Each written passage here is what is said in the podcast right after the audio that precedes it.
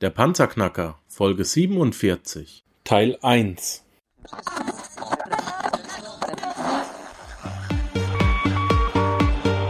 Hallo zusammen, ich bin Markus, willkommen beim Panzerknacker Podcast. Lass uns loslegen. Wenn du mich zum ersten Mal hörst, danke ich dir fürs Kommen. Wir reden hier über Geld, das erforderliche Mindset, finanzielle Freiheit und alles, was dazugehört. Und jetzt lass uns in die Show starten.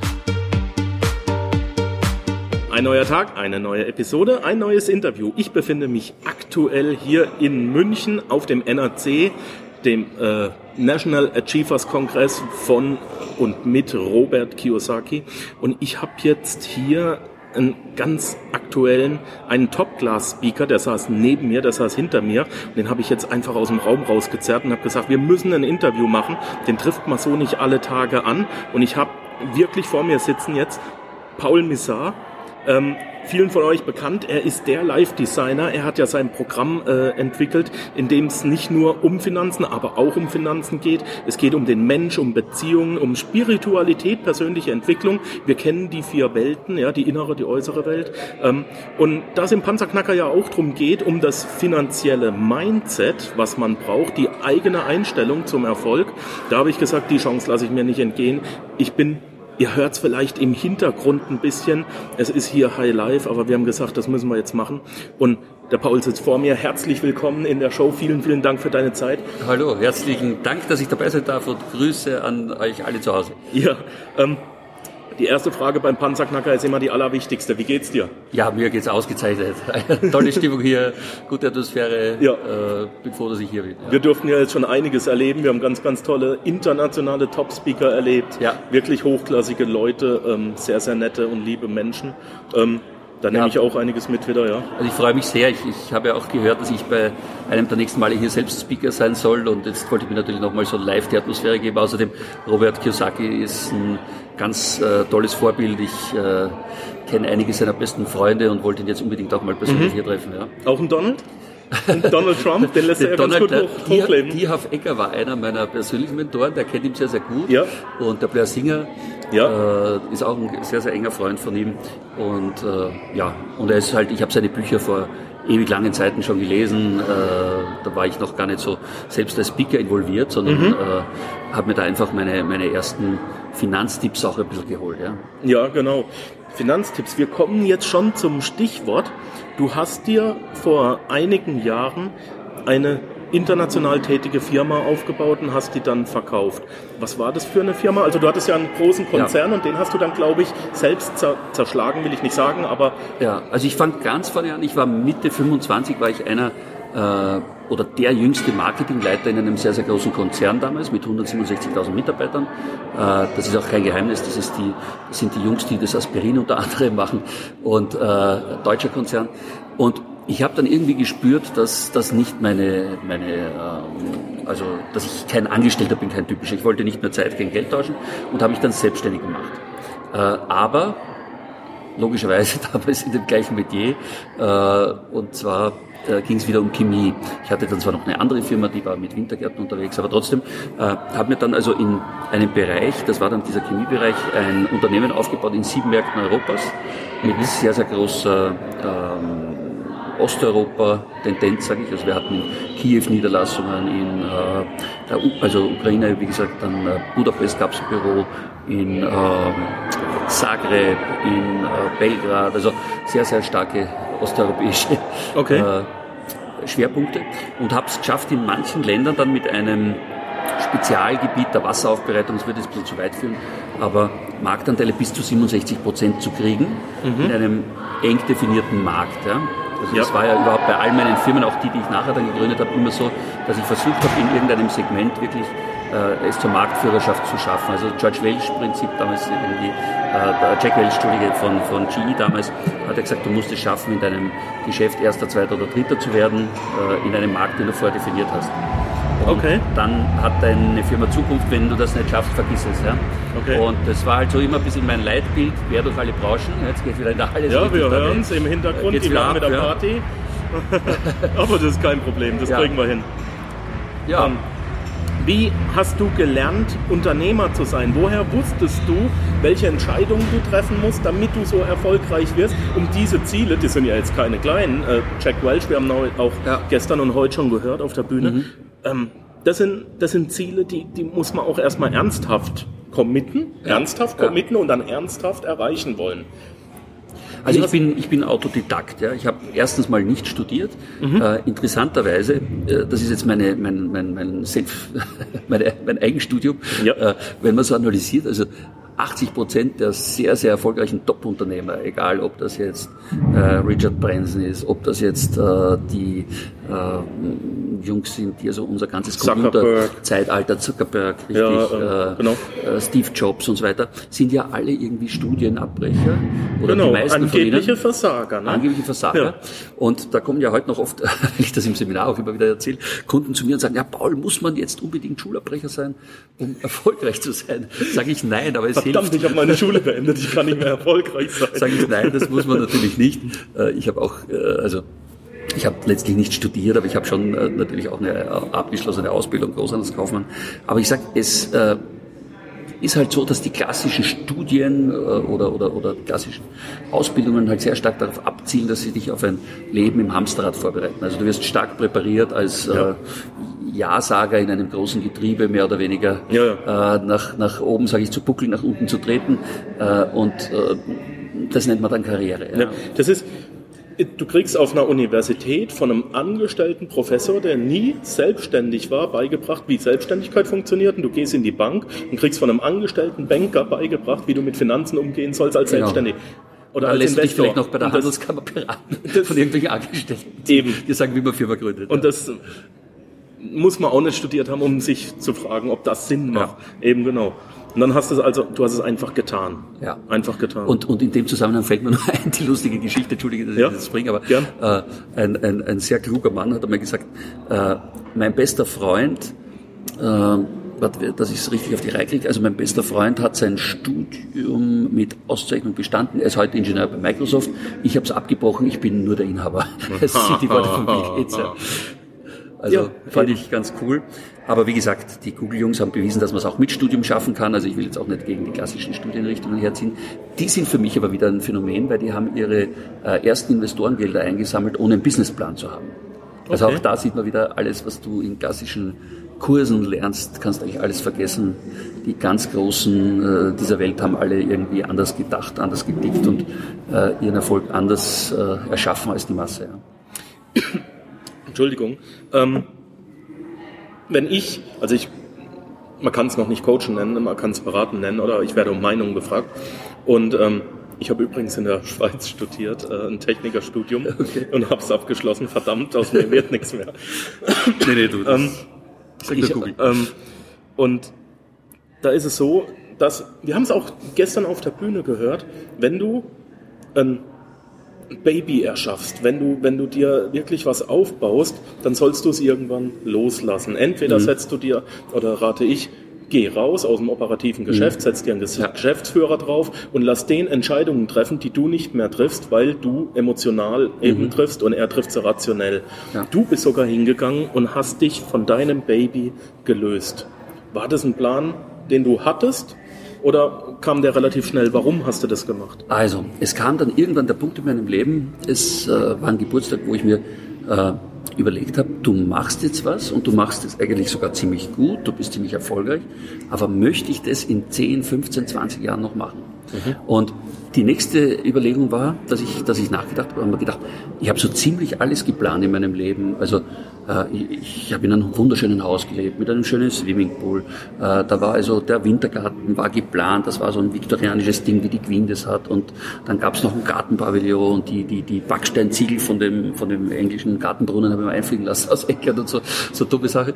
Aber mein Leben hatte ich nicht geplant. Ja? Okay. Also ich hatte eigentlich feststellen müssen, dass ich für ein verlängertes Wochenende äh, nach dem Motto, wo fliegt man jetzt hin, mehr Zeit verbringe oder wo macht man Kurzurlaub, äh, für die Planung solcher äh, Freizeitaktivitäten als für mein eigenes Leben. Und diese Erkenntnis war irgendwie erschreckend. Und dann habe ich gesagt, so, du nimmst dir jetzt mal eine Woche Auszeit, habe mich gezwungen dazu, habe Termin mit mir selbst äh, geblockt im Kalender, kann ich jedem empfehlen übrigens, und äh, bin so in die Ruhe gegangen, äh, wirklich ganz alleine, also ohne, ohne damalige Partnerin, ohne äh, irgendwelche Kumpels, sondern ganz alleine. Und habe gesagt, so, diese Woche gehört mir, ich habe vorher alle informiert, habe gesagt, keine, kein Handy, es wird abgeschalten, äh, keine Mails beantwortet, also wirklich mich abgeschottet von der Außenwelt, mhm. um mal über mein Leben nachzudenken. Und haben wir gesagt, so, Junge, du bist jetzt keine 20 mehr, wenn du jetzt zehn Jahre in die Zukunft blickst, wo willst du gerne stehen? Was würdest du gerne machen, was würdest du gerne tun, was würdest du gerne besitzen. Habe so eine Löffelliste für mich erstellt, also diejenigen, die den Film Das Beste kommt zum Schluss vielleicht gesehen haben, äh, wissen, was eine Löffelliste ist, also so eine Bucketliste, also so eine äh, Wunschliste halt, was, was würde ich denn gern alles noch machen, sehen, erleben.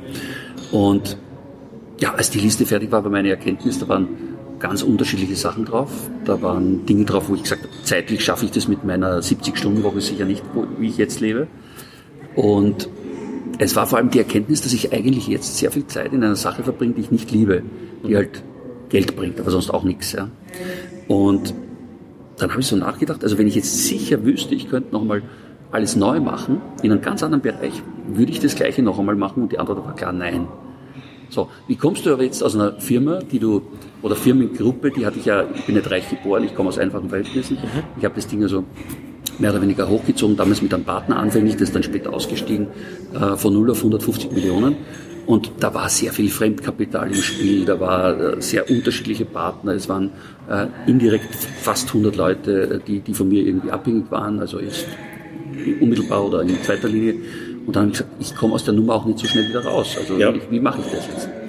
Und dann habe ich aber letztlich für mich definiert, dass die einzige Möglichkeit ist, ich muss das Ding verkaufen, sei es scheibchenweise oder im Ganzen.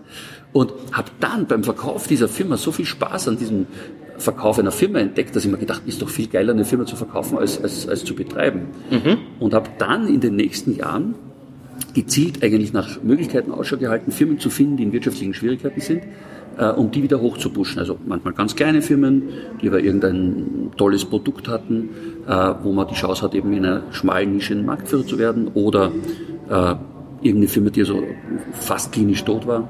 Ich habe also heute noch eine kleine Fabrik im Süden von Wien, die äh, hat ursprünglich zum Beispiel äh, Fußbälle produziert. Mhm. Es gibt, äh, waren damals Weltmarktführer bei Fußballbeschichtungen. Das einzige, macht doch jetzt Asien, oder? Ja, wollte gerade sagen. Das ja. einzige Problem, das die hatten, es gibt nur zwei Lieferanten, das ist Adidas und Nike. Und heute werden die Dinge in Asien produziert. Viel billiger natürlich. Ja. Mhm. Also das Geschäft war tot. Jetzt konnte man sich natürlich überlegen, okay, ganz zusperren und die Gebäude irgendwie verwerten oder irgendwas Neues draus machen. Und dann äh, haben wir aber irgendwie die Leute da leid getan, die dort arbeiten und haben mir überlegt, okay, was, was kann man sonst noch machen? Und die hatten ja vorher auch schon gewisse andere Produkte. Mhm. Haben wir gedacht, okay, das Ding ist sanierungswürdig. Heute machen die ja so ganz andere Sachen. Die machen jetzt Brandschutzgewebe und, und Spezialprodukte für Airbus und so weiter. Aber äh, ich habe halt immer versucht, so Nischen zu finden. Also irgendwelche Sachen, die nicht jeder machen kann, wo es wenige Anbieter gibt oder wo jemand ein neues Produkt gefunden hat, vielleicht aber nicht gewusst hat, wie es marketingtechnisch umsetzt. Wo das Know-how das eigentliche Kapital Richtig. ist. Und da genau. habe ich so im Laufe der letzten Jahre, also kann man sagen, letzten 12, 13 Jahre, habe ich dann über, über 30 Firmen fast äh, gehabt im Laufe der Zeit oder, oder war mitbeteiligt. Jetzt habe ich im Moment sind es jetzt 10, jetzt mache ich gerade die 11. In, auf Mallorca, gründe ich gerade. Mhm. Aber äh, ja, das war dann so eine Leidenschaft. Und über dieses Firmensanieren also du kannst dir vorstellen, wenn du jetzt eine Firma hast, die also 15, 20 Jahre vieles richtig gemacht hat und plötzlich ist die in Turbulenzen, hat Probleme. Mhm. Äh, dann hat das ja irgendwelche Gründe. Meistens äh, beginnt das natürlich. Kriegt man aber aufgrund der Betriebsblindheit ja eigentlich nicht mit, ne? Ist richtig, ja. Aber wenn man, wenn man das schon selbst reflektiert, ist das schon sehr, der, sehr stark. Der, ja. der Inhaber hat sich dann natürlich oft in der Opferrolle gefühlt, aber Tatsache ist, ja. als Außenstehender, wenn man es beobachtet hat, hat man oft gesehen, na gut, die haben entweder ein Nachfolgeproblem, was übersehen wurde, mhm. oder die haben halt äh, das Internetzeitalter verschlafen oder irgendwas war da, oder es gab einen Brunnenvergifter in der Firma, der halt gegen die Interessen der Firma seine eigenen Interessen verfolgt Nestbeschmutzer, hat. ja. Also, genau. So, und als, als Außenstehender hatte ich ein Talent entwickelt, irgendwie das relativ schnell zu sehen. Mhm. Aber das große Problem war, du kommst jetzt rein in so einen Laden, wo du jetzt plötzlich mit ein paar Prozent beteiligt bist oder auch mit der Hälfte oder du übernimmst das Ding ganz und musst jetzt eigentlich die Altinhaber, ich hatte immer die Philosophie, das gemeinsam mit denen zu machen, also nicht gegen die, sondern mit denen, aber trotzdem erstmal überzeugen, dass das gut ist für sie. Also die haben mich zwar ausgewählt, weil sie mich als letzte Rettung gesehen haben, aber trotzdem kommt da jetzt einer von außen, der ihnen erzählt, was sie besser machen sollen, was sie anders machen sollen. Okay. Äh, sie können nicht mehr selbst entscheiden oder nicht mehr allein entscheiden. Also ganz schwierige Situation. Oh ja. Die Mitarbeiter, Vor allem, du, bist, du kommst ja dann irgendwo, musst ja aufpassen, dass du wirst ja irgendwo als Gegner angesehen. absolut. Das war so Es kann ja nicht sein, dass wir alles falsch gemacht haben. Ja, ja, genau, Ja. genau. Ne? Und meistens natürlich auch noch das Problem, dass die, äh, dass die noch 10, 20 Jahre älter waren als ich. Also dann gesagt haben, so, jetzt kommt so ein unter Anführungszeichen Junger. Ne? Ich, war, Ja, der reiche Schnösel. ja, ich habe damals angefangen mit dem Business, da war ich so ja, zweite Hälfte 30, also war ich noch nicht. Und dann ungewöhnlich halt ein bisschen für die Leute. Ne? Okay. Und äh, dann mussten aber die Mitarbeiter, die haben natürlich Angst um einen Job, die wissen nicht, wie es weitergeht. Ja. Dann äh, die Banken haben Angst um mehr Geld, die Lieferanten haben Angst um mehr Geld. Die sagen, da kommt jetzt so ein Sanierer, die haben sowieso ein schlechtes Image oder Ich habe hab persönlich so eine, so eine Umstrukturierung mitgemacht Ja. und war dann in der Massenentlassung mit drin. Ich weiß ganz genau, Ja. von was du redest. Ganz genau. Ich weiß, wie die neuen Inhaber angeguckt werden. Ich Ja. weiß, wie sich die Alten verhalten. Ich weiß, wie sich die Dinger ver... Das ist eine sehr, sehr heftige Situation. Wobei ich immer für mich schon vordefiniert hatte, es anders zu machen als die Masse, auch da wieder. Weil ich gesagt habe, sanieren heißt für mich nicht, jetzt die eine Hälfte der Leute freizusetzen und den anderen zu sagen, ihr müsst doppelt so viel arbeiten ums halbe Geld. Ja. Das ist aber das, was viele als Sanierung betrachten, was aber natürlich nicht, nichts mit Sanieren zu tun hat, sehr kurzfristig gedacht auch. Ja. Und ich habe halt eher versucht, diese Steve Jobs Philosophie, schau, was macht die Firma wirklich gut, welche Produkte haben das meiste Entwicklungspotenzial, vielleicht sich von der Hälfte der Sachen auch zu trennen, jetzt produktmäßig, aber dafür da, wo man wirklich gut ist, das zu pushen. Ja. Und in diesem Segment dann wirklich der, der Marktführer zu werden. Das hatte ich damals bei meiner Chemiefirma schon begonnen. Ich hatte damals ursprünglich acht Geschäftsbereiche Ja. und habe dann gemerkt, dass ich also in einem Segment, das war diese Spezialprodukte der Wasseraufbereitung, da waren wir wirklich top. Da gab es halt andere Bereiche, da Pareto-Prinzip, mithalten. 80-20. Absolut. Ne? Genau. Fördere deine Stärken. Sehr und gut. damit war ich aber dann, hatte ich plötzlich 67 Marktanteile in einem der Märkte. Ja. Äh, und, und, und die ganz Großen sind auf mich aufmerksam worden und haben gesagt, also dann kam halt plötzlich ein Konzert und gesagt, äh, du ärgerst uns äh, und, und, und, und, und unsere Vertriebsleute sind demotiviert. Äh, was kostet es, wenn wir den Laden abkaufen? Und dann haben wir halt ein bisschen rumverhandelt, noch ein Jahr oder eineinhalb. Okay. Aber, aber so, das war dann so im Prinzip dieses Schema, was ich versucht habe fortzusetzen. Mach also irgendeinen Bereich, sei dort besonders gut und besonders stark. Sucht er dann Big Player, also wenn ich das Geschäft verkaufen wollte. Es gab Ja. natürlich ein, zwei Ausnahmen, das ist jetzt mein Bildungsgeschäft, das, da ist es wirklich eine Herzensangelegenheit. Da habe ich also nicht vor, das zu verkaufen. Äh, da gehe ich auch ganz anders dann ran an die Sache. Aber wenn es jetzt so ein Spielzeug war, was man sagt, man bringt es hoch, in drei, vier Jahren verkauft man es wieder, dann äh, habe ich das so gesehen wie eine Immobilie, die du halt renovierst und dann wieder verkaufst. Ja. Also man kann, du hast deine damalige Firma nicht verkauft, um dann für den Rest deines Lebens schön am Strand zu liegen, Nee. sondern du bist, du bist immer noch voller Tatendrang und Elan und machst das. Absolut. Und dann ist irgendwann, und du bist aktuell auch immer noch dabei, ja, also Naja. Also ich sage, das ist vielleicht der Unterschied zu vielen anderen Trainern. Äh, Also ich Da ich respektiere jetzt drauf jeden hinkommen, meiner genau. Kollegen, der gut ist Genau. in seinem Bereich, aber es gibt halt sehr viele, die reden von irgendwas, was sie selbst ja gar nicht leben. Also wenn einer sagt, du musst mehr, klassischer Satz von mir, das ist ja nicht von mir alleine, sondern du musst mehr an deiner Firma und nicht in deiner Firma arbeiten Ja. und selber ist er von äh, früh bis spät eigentlich als One-Man-Show unterwegs, dann Genau. ist das halt für mich nicht so glaubwürdig. Ja? Richtig. Diese berühmten Online-Marketer, die über Online-Marketing reden Ja. für andere Online-Marketer und das erste Geld verdienen damit, dass sie über Online-Marketing reden. Richtig, genau. So ungefähr. Ja. Ja, die finde ich, die finde ich auch ganz lustig. Das ist cool. Jetzt hast du aber irgendwann gesagt, und hast, anscheinend hast du zu viel Zeit und zu viel Langeweile. Ich muss noch Coach werden. Ich muss anderen Leuten helfen. Ich muss Programme entwickeln. Wie kam Ja. das? Also, äh, lange Geschichte, ich versuche es kurz zu machen. Erster Kontakt mit dem Coaching im großen Stil war eben über diese äh, Sanierungsgeschichte. Das klingt jetzt unlogisch, aber du musst dir jetzt vorstellen, du kommst rein in so einen Laden, die haben alle schlechte Energie. Ja? Also die einen, weil sie Angst haben, dass sie einen Job verlieren, die anderen, weil sie Angst haben, dass sie das Geld verlieren, der dritte, weil er Angst hat, äh, dass ihm sein neuer Partner raus haben will. Jetzt musst du die alle auf einen vernünftigen Energielevel bringen. Das heißt zum Partner, äh, Junge, ich will dir helfen, wir wollen das gemeinsam machen. Wenn wir verkaufen, dann teilen wir ab.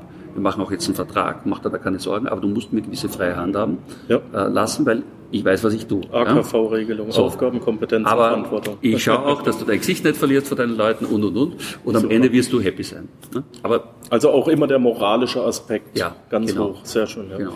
Und das Gleiche dann bei der Mannschaft, halt schauen, wer sind die, die dagegen arbeiten, aber such dir auch die raus, die, die Potenzial haben und die wieder sagen, Jungs, ihr braucht keine Angst haben um euren Job. Mhm. Ich garantiere dir, du, wenn du jetzt mitmachst, dann hast du sogar die Chance, dass du noch viel besser nachher da stehst als jetzt, aber du musst halt wieder anpacken. Ja?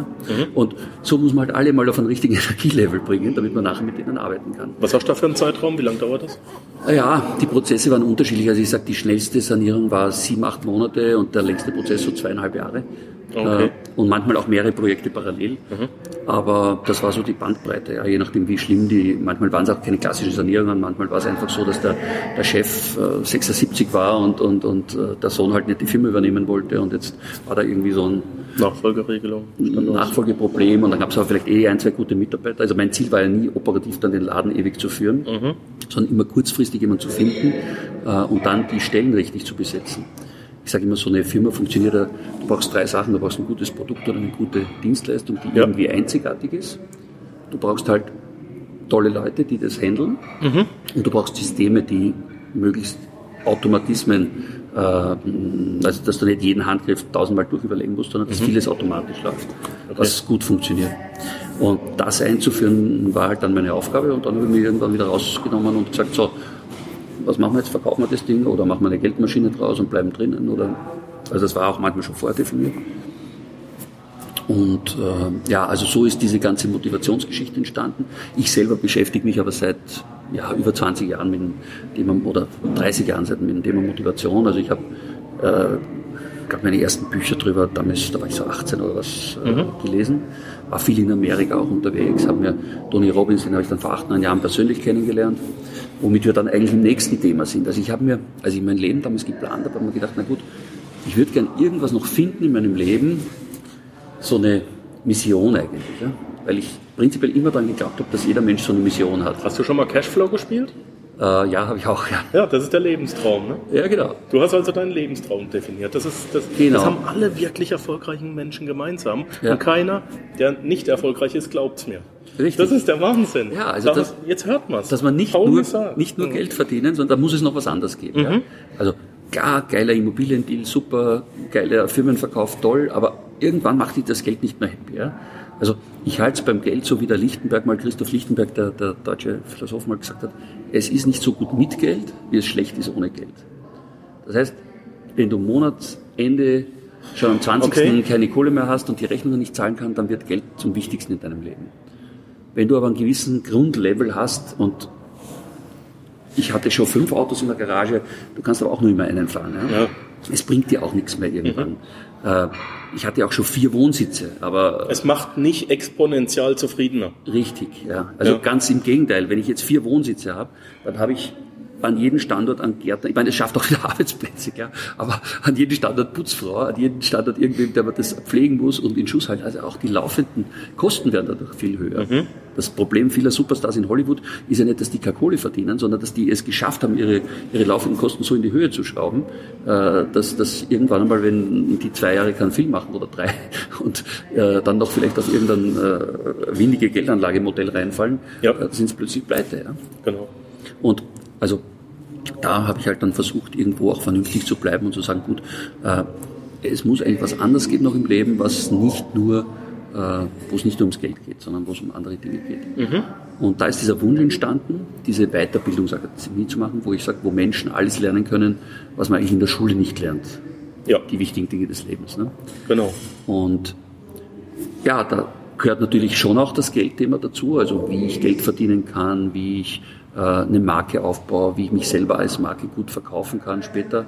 Weil es gibt viele, Aber das die haben Geld halt nur, damit du dann die Zeit hast, dich um die wirklich wichtigen Richtig, Sachen zu kümmern. Genau. Er kauft dir quasi die Zeit, um dich um dich selbst ja. zu kümmern, um die Spiritualität, um die Beziehung, um genau. Den Menschen. Also vielleicht kann ich an der Stelle auch noch mal kurz sagen, was so mein persönliches Erfolgsmodell ist, wo ich glaube, dass es Gern. funktioniert.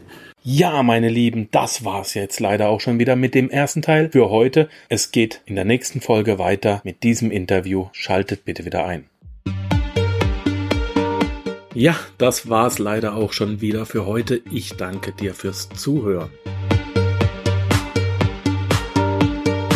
Unter www.panzerknacker-podcast panzerknacker.com findest du weitere hilfreiche Informationen wie beispielsweise die Panzerknacker Ressourcenliste, den Panzerknacker Award, Buchtipps oder auch die vielen hilfreichen Produkte, die dir helfen, deine finanzielle Zukunft selbst zu steuern. Dies ist eine Markus Habermill Production. Hör doch auch einfach nächste Woche wieder in die neue Episode rein. Ich freue mich auf dich.